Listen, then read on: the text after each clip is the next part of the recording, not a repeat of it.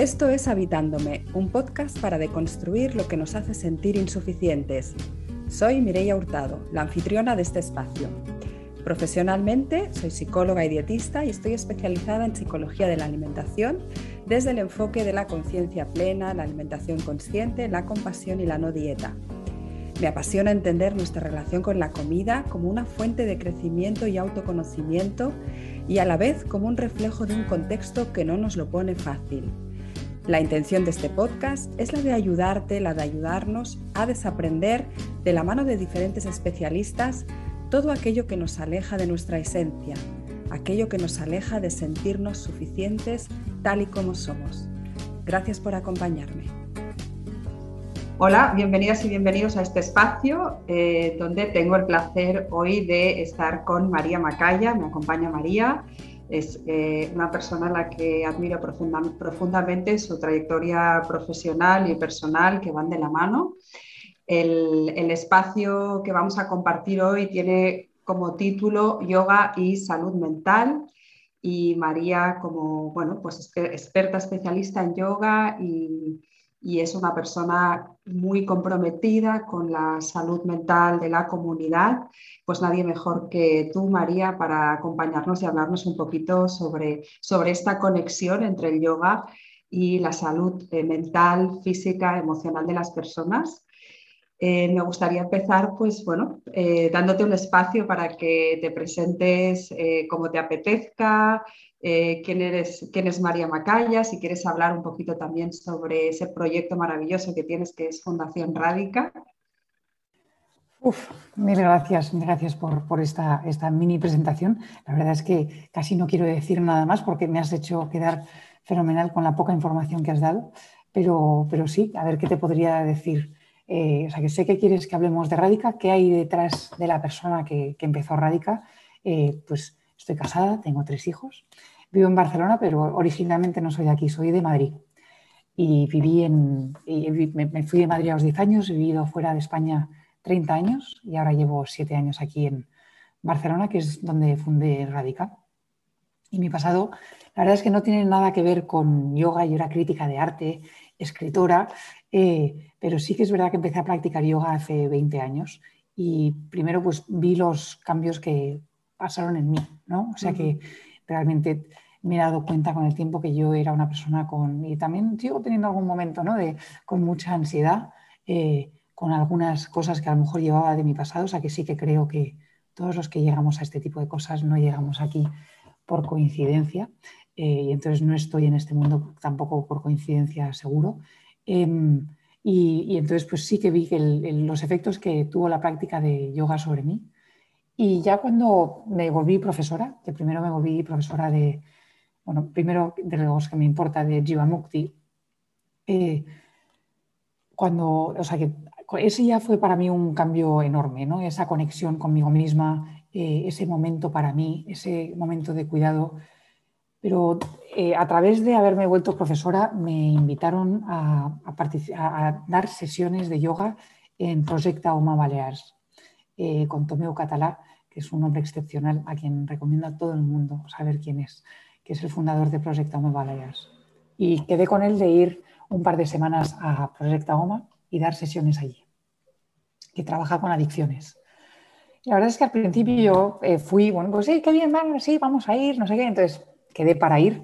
Y, por suerte soy una persona que es que me encanta aprender, de ahí nace porque es que me encanta aprender, me encanta entender, me encanta conocer. Y entonces soy como muy curiosa en ese sentido y entonces me puse a mirar a ver qué, doy el yoga como siempre lo doy o debería hacer algo distinto si voy a trabajar con personas que están en un proceso de rehabilitación. Y entonces eh, descubrí un mundo entero descubrí un mundo entero de qué cosas podían ir bien, qué cosas podían no ir bien, cuáles eran contraindicatorias, ¿verdad? Y entonces eh, llegué allí y estuve dos semanas trabajando con 280 usuarios, dando cuatro sesiones al día, de entre 20 y 80 personas en sesión.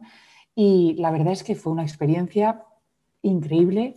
Eh, que, o sea, que vi unos cambios en los usuarios, los terapeutas también, de hecho, al principio los terapeutas no estaban todos a favor de mi intervención porque lo veían así como una cosa rara. un par de días empezaron a venir los terapeutas a sesiones al ver los cambios que tenían los usuarios. Y entonces la verdad es que después de esas dos semanas en Mallorca eh, llegué a, Barcelona y dije, esto tiene que llegar a más gente y yo tengo que aprender más. Mm. Y Radica es eso, Radica es la intención de hacer que esto llegase a más gente y de poder ayudar a más gente y, de yo aprender más. Mm. entonces, eh, así es como nació, lo fundé con mi marido y él, es, él está ahí como él, me, ayuda muchísimo como es, es realmente la persona con la que, con la que consulto todo, pero él tiene su sus otros trabajos. Em, pero, pero sí, y Radica nació así. Radica nació al ver los efectos que podía llegar a tener eh, un, trabajo con el cuerpo en un proceso terapéutico. Vale, vale, vale, vale. Eh, qué maravillosa historia, María, gracias por compartirla. Entiendo que em, lo que sacaste de ahí es una forma de trasladar el yoga. Eh, entiendo que, desde un lugar ¿no? de, mucho respeto, ¿no? ¿Cuáles, ¿Cuáles dirías, María, que son un poco las claves del beneficio de la práctica del yoga para la salud mental, desde tu experiencia? A ver, vamos a diferenciar un poco entre yoga y yoga sensible al trauma. Venga. ¿no? Que yoga sensible al trauma es en lo que estamos especializados en, Radica.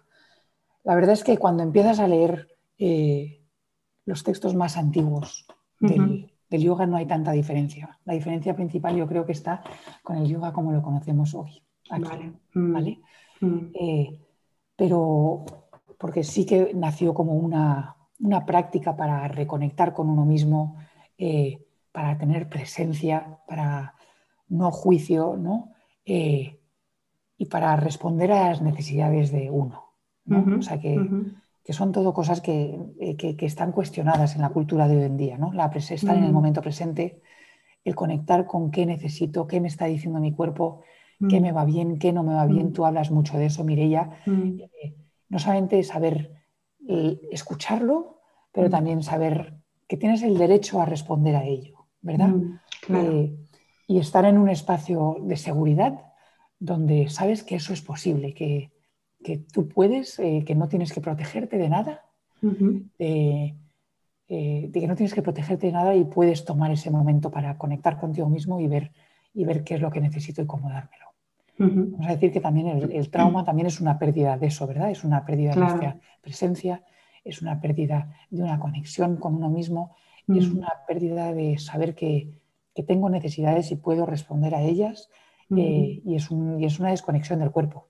Claro, exacto. Sí, ahí es donde yo creo que radica eh, María, ¿no? El gran sufrimiento que generan las experiencias de trauma, ¿no? Que, nos desconectamos, ¿no? Nos disociamos del cuerpo y por ende, ¿no? De las necesidades de poder experimentar las emociones, porque al final las emociones se manifiestan en el cuerpo y el cuerpo tiene necesidades, ¿no? De descanso, de, múltiples cosas, ¿no? Y, y, justo esa desconexión lleva a no ser capaces, ¿no? De escuchar todo eso.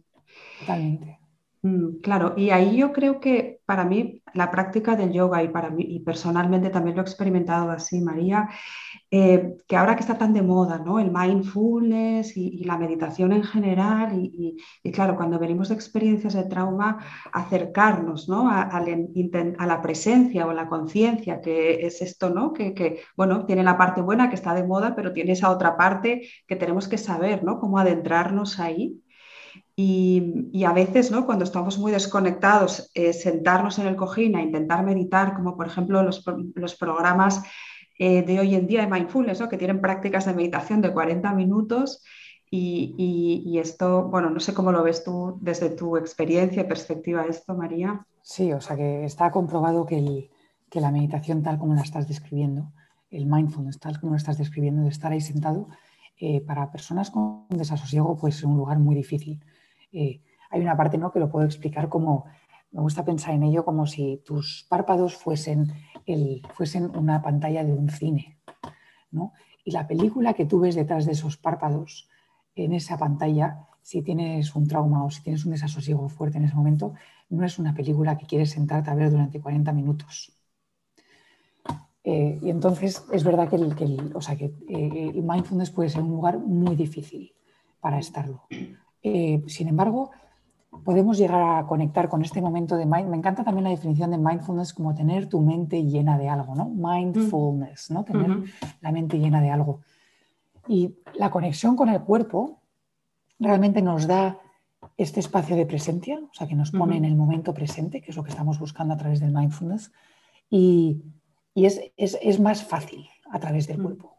Eh, es, más, es, más directa eh, y es algo que puede llegar a ser más neutro, ahora entraré en eso, eh, para, poder llegar, poder llegar a ese momento de presencia conmigo mismo. Sí que es verdad que digo puede llegar a ser, porque es verdad que dependiendo de lo que te ha pasado, lo que te ha pasado, hay distintas partes del cuerpo que pueden ser difíciles de llegar a ellas, ¿verdad? Que puede ser que entonces sí que tenemos que tener, saber eh, guiar una sesión, facilitar una sesión de tal manera que, somos conscientes de que lo estamos haciendo de una forma gradual o, entrando en espacios de seguridad e inseguridad. Eh, de una forma que, puede llevar a la, curación, ¿verdad? Claro, claro, claro, qué, maravilla. Y, claro, desde esta perspectiva, viéndolo así, eh, María, ¿no? que en realidad, fíjate, yo, yo creo que el, beneficio ¿no? está en, esas actitudes ¿no? con las que nos acercamos a la práctica, ¿no? y es el acercarnos desde esa mirada de no juicio, de curiosidad, de exploración, ¿no? Y es que explorar lo que pasa dentro, para explorar lo que pasa dentro de nosotras y nosotros cuando hemos tenido una experiencia de trauma, tenemos que sentirnos seguras y seguros, ¿no? Para, para entrar dentro. Eh, desde esta perspectiva, María, ¿qué opinas un poco como de, la moda que, o sea, hemos hablado de mindfulness, pero también, ¿no? El yoga está súper de moda y hay yoga de todo tipo. Eh, no sé cómo, cómo, lo ves tú esto y, no sé si tal vez, María, podrías también como dar algún tipo de, de tip, ¿no? De, de consejo para que las personas puedan identificar si lo que están recibiendo, porque a veces, o sea, yo creo que, por lo menos yo, ¿eh? he pasado por muchos tipos de yoga y al final, em, al, principio me costaba como, como detectar, ¿no? Si eso estaba siendo un yoga seguro para mí. Eh, no sé si hay algún tipo de consejo que nos puedas dar por ahí, María. Es una pregunta con, mucha. Voy a ver en qué orden. Vamos, vamos a empezar con la primera pregunta, ¿no? De, de los tipos de yoga y si todos los tipos de yoga podían o, a ver, eh, como te he dicho, en, un origen yo creo que sí, que la intención del yoga era ese. y, cuando se hace la forma más tradicional, sí que es eso. Eh, tal y como lo hemos traído a Occidente, em, pues se ve, ¿no? no hay nada más que entrar en Instagram y ver, eh, que, ver, el tipo de cuerpo que parece que tienes que tener para hacer yoga, el tipo de cosas que parece que tienes que poder hacer para ser practicante de yoga, o sea que el tipo de ropa que tienes que llevar para, ser, para poder hacer yoga, o sea que es como hay todas estas cosas que, si no tienes ese cuerpo, si no tienes esa flexibilidad, si no tienes la capacidad de comprarte esa ropa, entonces ya este mundo casi no es para ti, ¿no? Eh, y entonces, eh, eso son todo cosas que no van a crear seguridad. O sea, que si yo voy a estar pensando, ¿cómo va a estar mi cuerpo comparado con el de al lado? O, vaya, yo me doblo esto y la otra persona se dobla mucho más que yo, ¿no? O sea, que toda esta comparación que a lo mejor crea este tipo de, de, Instagram, ¿vale? Por llamarlo de, alguna manera. De mundo que rodea el yoga, ¿no? Mundo que lo rodea, pues sí que es verdad que, que, no crea, eso no crea seguridad. O sea, que eso no, no me hace sentir que yo puedo tener el espacio de no mirar a la persona de al lado y compararme y entrar dentro de mí. O sea que yo para poder entrar dentro de mí no me puedo estar comparando. No puedo estar pensando que soy peor que la persona que tengo al lado. Mm. O sea que la única manera que yo puedo conectar conmigo mismo es si el mundo exterior es seguro. Mm, claro. ¿no? Entonces, o sea que eh, si no yo, o sea que si me tengo que ocupar del mundo exterior, es imposible que yo entre en el mundo interior. Claro. Entonces, eh, entonces sí que hay ciertos aspectos de yoga, como lo conocemos aquí, que no siempre invitan a, mm. esta, a esta sensación de seguridad eh, mm. para poder entonces conectar con uno mismo y con las necesidades de uno mismo. Em, entonces, Pero hay espacios que sí, que sí que ofrecen esto. Hay eh, facilitadores o profesores que sí que ofrecen esto. Y, entonces, y, además no, no, todos vamos a tener las mismas necesidades. Eh, tú has dicho que, te, costó a lo mejor, te costó a lo mejor, me estoy riendo, ahora te voy a contar por qué, te costó a lo mejor saber dónde tú te sentías segura. Me estoy riendo porque me acuerdo en un curso contigo en Radica de, Mindful Eating, donde nos invitaste a, ver cuánta hambre teníamos. Y yo me di cuenta que es que yo no sabía cuánta hambre tenía. Pues que yo no mm. lo sé. Y entonces, ¿no? Y entonces, eh, entonces cuando tú hablas, digo, ah, bueno, yo también a veces, eh, es, como cada vez vas aprendiendo algo nuevo de, que no has conocido esa parte de ti, que no has conectado con esa parte de ti. Entonces, eh, ¿cómo aprender a saber si me siento segura o no? es mm. una cosa muy individual. Mm, claro. Eh, tú has hablado del cuerpo, las emociones. Eh, en el momento que yo empiezo a notar que un bloqueo interno se agranda en el espacio en el que estoy, o no se libera en el espacio en el que estoy, o es juzgado en el espacio en el que estoy, entonces diría que no estoy en un espacio seguro. Mm. Y es esencial que podamos ser honestos con nosotros mismos. Mm, claro. decir, es que esto es lo que a mí me va bien o esto no es lo que me va bien. Claro. ¿no? Y poder separar cosas como esto es lo que se espera de mí, esto es mm. como quiero que me vean, esto es, ¿no? Y poder quitar todas estas cosas que nos rodean a todos en la mente. Y de repente encontrarme en un lugar donde esas preguntas no están presentes. No me estoy preguntando si me están mm. mirando o no me están mirando, si soy mejor o si soy peor, si soy más guapa o más fea. Simplemente estoy pudiendo ser. Si puedo estar, mm. si puedo estar conmigo, mm. entonces estoy me siento segura. Si la mente se me está yendo a cualquier otra cosa, no me siento segura. Claro. Claro, qué bueno, María, qué, información tan valiosa y tan importante, que, las personas se puedan eh, plantear estas cosas que muchas veces, pues a mí me pasó, ¿eh? que era como, venga, ¿dónde hay yoga? Venga, pues voy a probar aquí. Y, había algo ahí que no acaba de funcionar y creo que es bueno que las personas tengan esta información y que se permitan también, ¿no? Elegir y, dejar de ir a un sitio si cuando salen de ese centro no sienten que, es, que, han cultivado, que han estado ¿no? en esa presencia y todo, y esa conexión que es la que, la que busca el yoga. Así que ¿No creo súper bien al final de la sesión. Claro, claro, claro. Sí. No es tu lugar o no es tu tipo de yoga. Claro. Hay tantos tipos de yoga, hay tantos lugares. Sí, claro, claro, total. Eh, yo, he tenido experiencias muy potentes con el yoga. Hoy me ha pasado una cosa, María, y es que he ido, he ido a un centro, me, voy a cambiar de gimnasia aquí en el barrio, voy al municipal y me voy a cambiar a otro municipal y hay yoga. Y entonces, eh, cuando he entrado, el chico me ha visto y me ha dicho, bueno, esto es una clase de yoga muy light, muy sencilla para gente mayor. Es decir, pues a lo mejor como no es tu sitio, ¿no? Y yo digo, bueno, voy a probar. Y ha sido una clase maravillosa.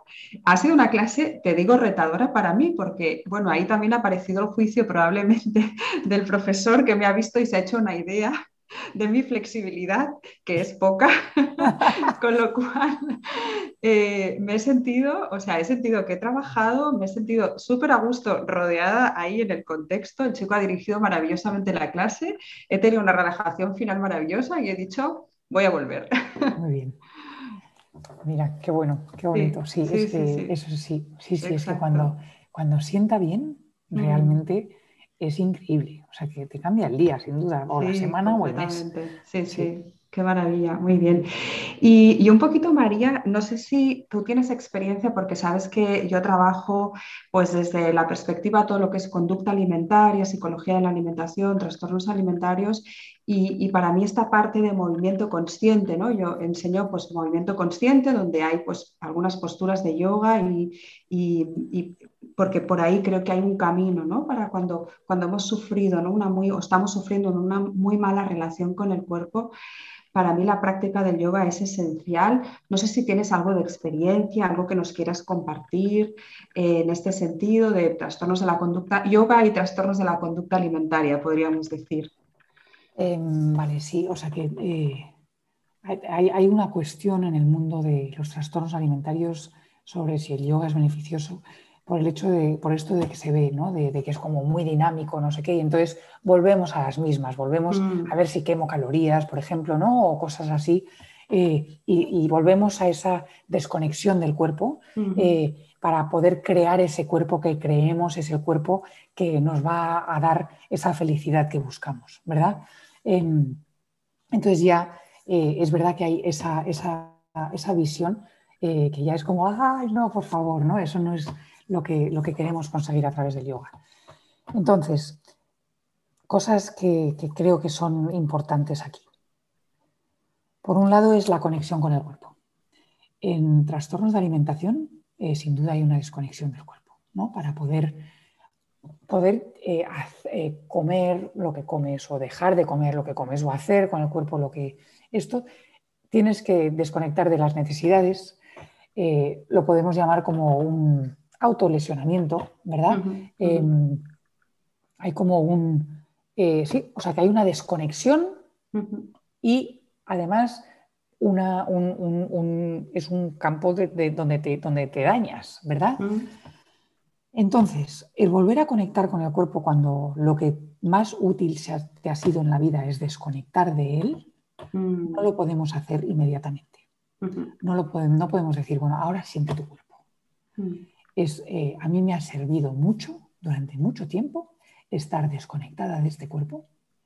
Eh, me ha sido muy útil y, entonces esto primero lo tengo que agradecer y reconocerlo. Me ha sido útil, me ha ayudado a sobrevivir porque sigo aquí, ¿verdad? Sigo aquí. Eh, y, sigo, o sea, que podría no seguir aquí, pero sigo aquí.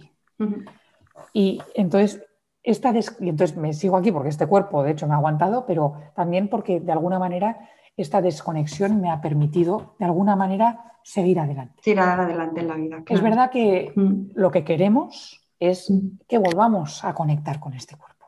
Mm. Eh, volvemos a ver qué necesita, qué le sienta bien.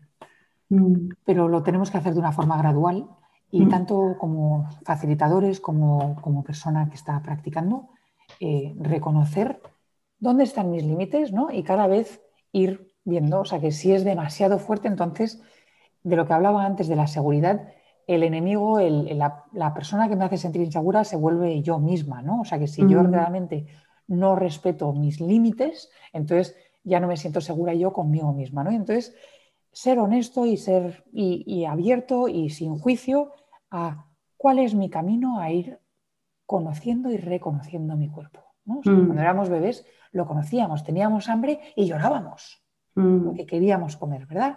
Eh, o mm. sea que esto vino más tarde, o sea que cómo vuelvo a conectar yo con, esta, con, este cuerpo con el que yo sí que he estado conectada en algún momento dado. Claro. Y hacerlo de una forma amable, comprensiva y gradual al paso que tenga que tenerlo. Claro. Em, otra parte importante es el, respetar dónde me siento, dónde me encuentro, ¿no? O sea, que vamos a mm. decir que TCA también es un mundo de, inestabilidad, ¿verdad? De, no saber cuál es el suelo que me apoya. Eso es una cosa que el cuerpo nos puede ofrecer. Claro. como el camino directo. Enraizamiento. Enraizamiento, a sentir dónde estoy, ¿no? Y entonces mm. sí que eh, es una práctica en la que pondría mucho énfasis en, eh, el enraizamiento. De hecho, muchas veces hemos trabajado que no solamente trabajamos con el suelo, pero también con la pared. De trabajar cerca de una pared para así tener ese doble apoyo. O sea que mientras que todavía no me puedo apoyar sobre mí misma, espérate que me apoye sobre todo lo que puedo alrededor mío. Claro. saber que me puedo apoyar. Claro, qué bueno. Eh, en TCAs el, trabajar en, grupo siempre mm. es muy positivo, ¿verdad? Mm. Es algo que el yoga te puede ofrecer. El estar en una sala con otras personas que tienen vivencias parecidas a las tuyas, eh, miedos parecidos a los tuyos. y compartirlo y compartir esa búsqueda de reencuentro con el cuerpo, reencuentro con mis necesidades, reencuentro de poder elegir según esas necesidades y de esa, de esa estabilidad también es algo que te lo puedo ofrecer a través de, de esta práctica. Claro, claro. Y la importancia del grupo, cuando es un grupo seguro, María, en, para ayudarnos a regular nuestro sistema nervioso, ¿no? Y para para trabajar con emociones como la culpa, la vergüenza, ¿no? que normalmente un trastorno de la conducta alimentaria siempre lleva vinculado muchísimo aislamiento, ¿no? porque hay mucha vergüenza. Y entonces el compartir, el, el, tomar esa conciencia ¿no? de que esto es humano y de que hay muchas otras personas que están pasando por situaciones parecidas, porque por desgracia vivimos en, en un contexto, en una cultura, ¿no? que igual que hablábamos María, ¿no? de ese yoga que forma parte de una cultura vinculada ¿no? Al, logro, a lo fit, a la imagen corporal, pues aquí estamos en esta cultura de la dieta que va todo de la mano, ¿no? Es como que lo, lo absorbe todo, ¿no? Fíjate, ¿no? Ahora se, ha apoderado, ¿no? Del yoga también, ¿no? Esta, esta cultura.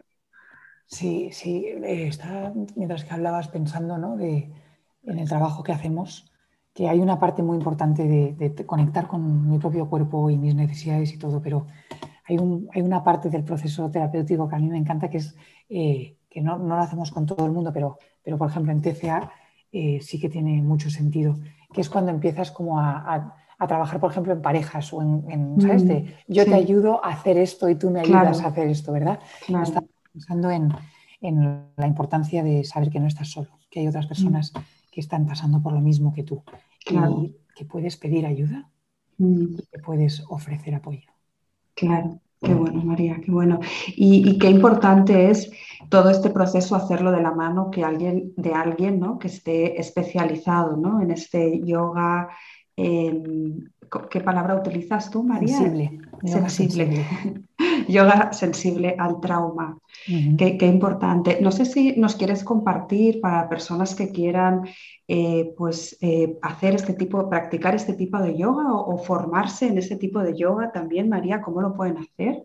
Tanto para usuarios como para profesionales. Claro que sí. Eh, pues a ver, en Radica es, como empezamos, o sea que ahora tú lo sabes porque eres parte de nuestro profesorado, ¿no? De que ofrecemos cursos en todo tipo de cosas, pero nacemos con el yoga sensible al trauma que sigue siendo uno de nuestros cursos principales, y ofrecemos sesiones de yoga sensible al trauma a colectivos y a individuos, de forma privada y de forma colectiva, tanto privado o con organizaciones sin ánimo de lucro o con otras organizaciones que apoyan a, colectivos que lo pueden, que lo pueden aprovechar.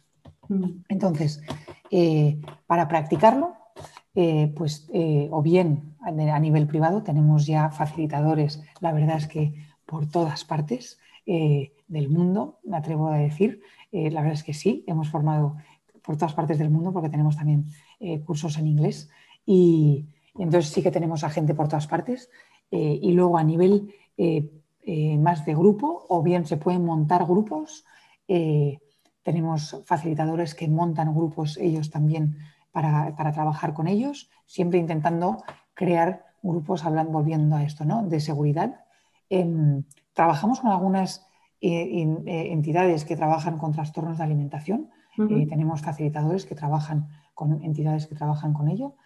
Y luego después para formarte tenemos pues, las formaciones que ofrecemos tres al año para formarte como profesional en ello. tenemos sí, tres formaciones al año, duran seis semanas, las ofrecemos a través de Radicat.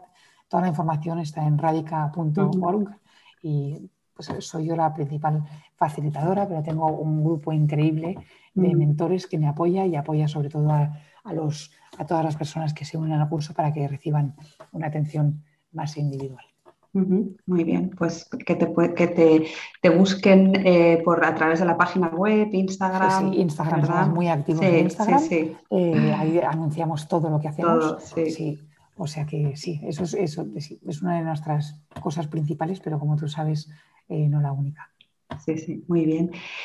Bueno, María, pues eh, estamos terminando. Ha sido un verdadero placer compartir este rato contigo. He aprendido muchísimo. Eh, yo creo que las personas que escuchen este espacio van a aprender mucho también. Creo que es muy necesario eh, este, este, enfoque y, esta conciencia en torno a, la práctica del yoga y todos sus beneficios.